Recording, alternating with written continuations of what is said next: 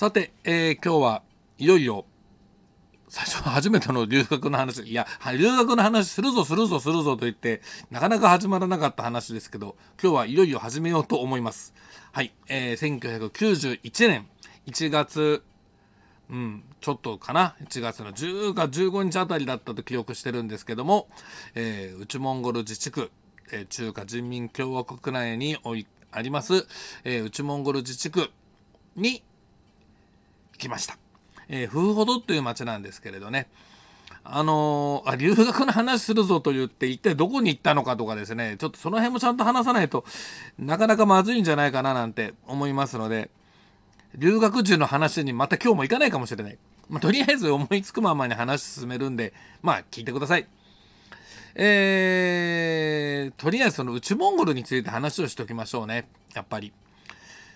まあそんなあのたくさんまとめて話す気はないんですけれどもえっと内モンゴルっていう風な言い方ですねこれモンゴル語ではウブルモンゴルっていう風な言い方しますこのウブルっていう言葉ウブルモンゴルってねウブルっていう言葉なんですがこれ内って内側っていう意味じゃないんですよね。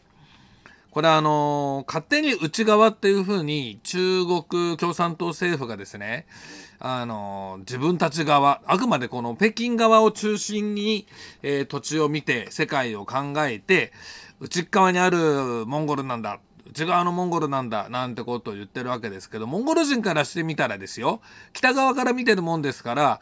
ん？モンゴルの南の端っこだよなっていう風な言い方になりましてうちという言い方にはならない。じゃあウブルモンゴルというウブルという本来の意味はどういうことかと言いますとむしろ南側ですとか懐という意味なんです。あのー、面白いもんでですねモンゴル人たちは、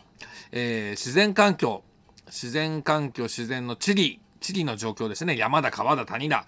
えー、谷の、ね、日本でもまあなんつうんだ？こう谷谷間は谷間か。ごめんなさい。日本でもって話になんないや。あとにかくですねモンゴルはその土地のこう状況というか場所をですね人間の体の部位のように言い表す習慣があります。でうぶるっていうと懐南側胸側の方を指しましてこれに対するあの反対側の言葉あるっていう言葉があります。ある。あると言いますとこれは北側というよりも実は、えー、体で言うてきますと背中側後ろ側背中側とか後ろ側とか体にとっては北側って言いますかね。で背中、うん、なので懐と背中っていう風に人間の体をこうまあ捉えるわけですが山があると山の南側をうぶると言って北側をあるっていう風に言うわけなんですよ。ですからこれ不可分なんですよ。だって懐だけの人間なんていませんし背中だけの後ろ側だけの人間なんていませんし懐南側だけの山なんてのは存在してないわけで北側だけの山っていうのは存在してないですよね。ですからあくまでもこれをこう表現する何かを表現する時に土地を表現する時にどこぞの中心があったらそれそこをこうそこから不可分に南側と北側もしくは西側と東側みたいなものがですねセットになって考えられる考えるのがモンゴル的な土地の認識なんですね。じゃあ何をこれ中心にして、えー、南側その懐側っていうふうに言ってたかっていうところあのゴビ砂漠のあの乾燥帯のところですね。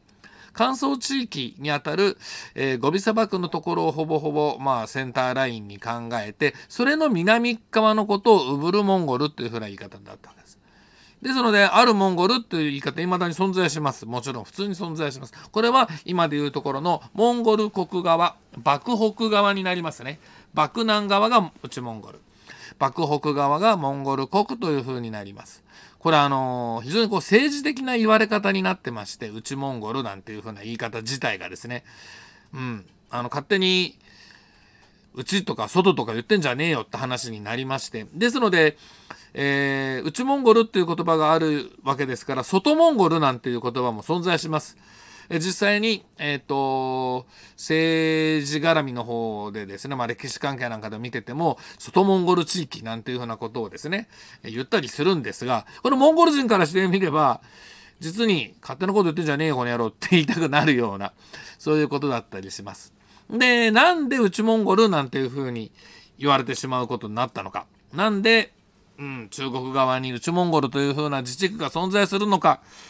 すごくこれをこう話するとそれだけでまたとんでもない時間が出てきますので、まあ、それはいずれ回を改めてですねなんその時にちゃんと話をしなければいけないと思ってますしあのー、社がオンラインカレッジなんていうふうなものを、えー、作ろうと思って、まあ、なんやかんや準備を進めているところではあるんですけれどもそちらの方でも必ず会を設けて、えー、内モンゴルというものが出来上がるに至ったわけというのをですねあの私なりの理解と、まあ、あの種本になるものは宮脇純子先生のモンゴルの歴史などをこう紐解きながらですね話をしたいと思いますが今はとりあえずざっくり言ってしまいますと日本人たちが満州国なるものを作って、まあ、南あの大陸に、え行ったわけですね。で清朝帝国という、え、当時のうんと満州人たちの帝国があったわけです。えー、過去の中国地域、えー、過去の中国地域って言うんだな、えっ、ー、と、黄河流域にあります大陸地域で、一番歴史上大きな、うんと、王朝を作ったのが満州人たちです。で、この満州人たちの、えー、が国、清朝帝国なるものがですね、まあ、壊れるわけですね。1900年代の頭の方に壊れます。で、壊れたところで、えっと、そこの皇帝、最後の皇帝をですね、担ぎ上げて、満州国なんていうのを日本政府が、当時の明治政府がですね、明治政府って言わないんだな、日本国政府がですね、あの作っちゃったわけなんですよ。作っちゃったっちゃ、ちょっと、ごめんなさい、もう、はしょりますよ。で、作っちゃったわけで、で、そこの時に、こう、まあその満州国っていうのを世界的に認めるだ、認めないだ、だとかいろいろな立場でいろいろな人たちが言うわけですね。清朝帝国を倒した後の中華、えっ、ー、と、中華民国ですね。えー、蒋介石がトップだったりしますけ、したわけですが、彼らなんかにしても、おいおい、勝手にく、あの、俺たちの土地から、あ彼もね、これ、そもそも漢民族の土地でも何でもないわけなんですけども、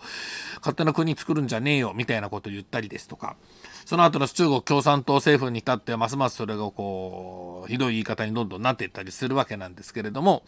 でも、当のモンゴル人たちはと言いますと、おお、満州国だなんて言って、そこの中の一部だなんていうふうに喜んでる人たちもいれば、また別にですね、蒙古自治法なんてものを作って、モンゴル人たちの国を作るんだとか、モンゴル、当時のモンゴル人民共和国、1921年から24年に立憲君主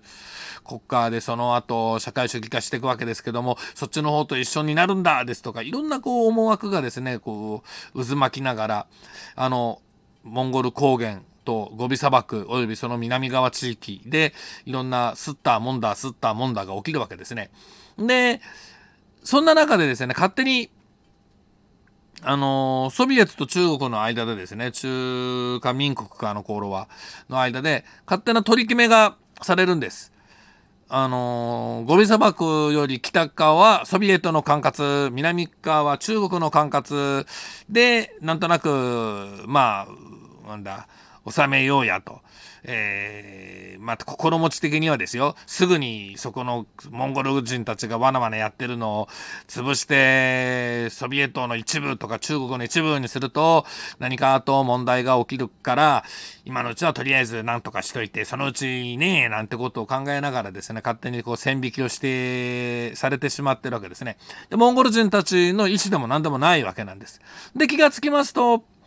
モンゴル国の元になったモンゴル人民共和国の方はソビエトの強い影響下のもとにそれをバックに後ろ盾にして、えー、独立を果たすわけですね独立国家として、えー、まあ、現在に至るわけなんですけども国を建てると。で内モンゴル側はと言いますと日本軍日本をですねこう満州地域満蒙地域って言われたあの地域から追い出すなり内モンゴル自治区なるものを作ると。で内モンゴル自治区なるものを作るっていう時にもですね実はそれを作る前だ作るにあたってモンゴル人たちもは、えっ、ー、と毛沢東とかと約束をしてたんですね。うん高度な自治権のあるモンゴル人たちの地域を作るのだそのために、えー、共産党によるこの人民革命を我々モンゴル人たちも手伝うよみたいなことを言って、まあ、一生懸命やってたんですよね。で、その時に約束されていたのが、えっと、独立した軍事力であるとか、えー、外交権であるとか、非常に高度な、えー、民族自治をしましょう。許しましょうなんて約束してた毛沢東たち中国共産党側はいざ日本を全部追い出してよしこれから中華人民共和国だなんていう時に全部その約束をひっくり返します。でモンゴル人のトップは「おふざけんじゃねえ約束違うじゃねえか」っていうことでモンゴル国側ですねあの当時の人民共和国の方に助けてくれっていうふうに言うんですがソビエトの後ろ盾があってなんとか独立してたわけですんでそのソビエトはというと実は裏で中国側と仲良くいい子仲良くやっちゃってるわけですから話がまとまらないと。ですのでやむを得ずその助けてくれって言ってきたモンゴル人をうるせえよマンが知るかって言ったかは分かりません、えー、無理だと言って北京に送り返してしまってで内モンゴル自治区という全然自治区でも何でもないえー、中国共産党政府によるモンゴル人地域遊牧民たちの地域を支配するという構造が出来上がってしまったのが内モンゴル自治区です。僕もですね全然その辺の事情は全くわからなかったです。わからないで行きました。えー、何のことはない不勉強なだけだったんですけれども当時もうすでに宮脇先生のね著書なんか出てらしたんですからちゃんと読んどきゃいいんですけど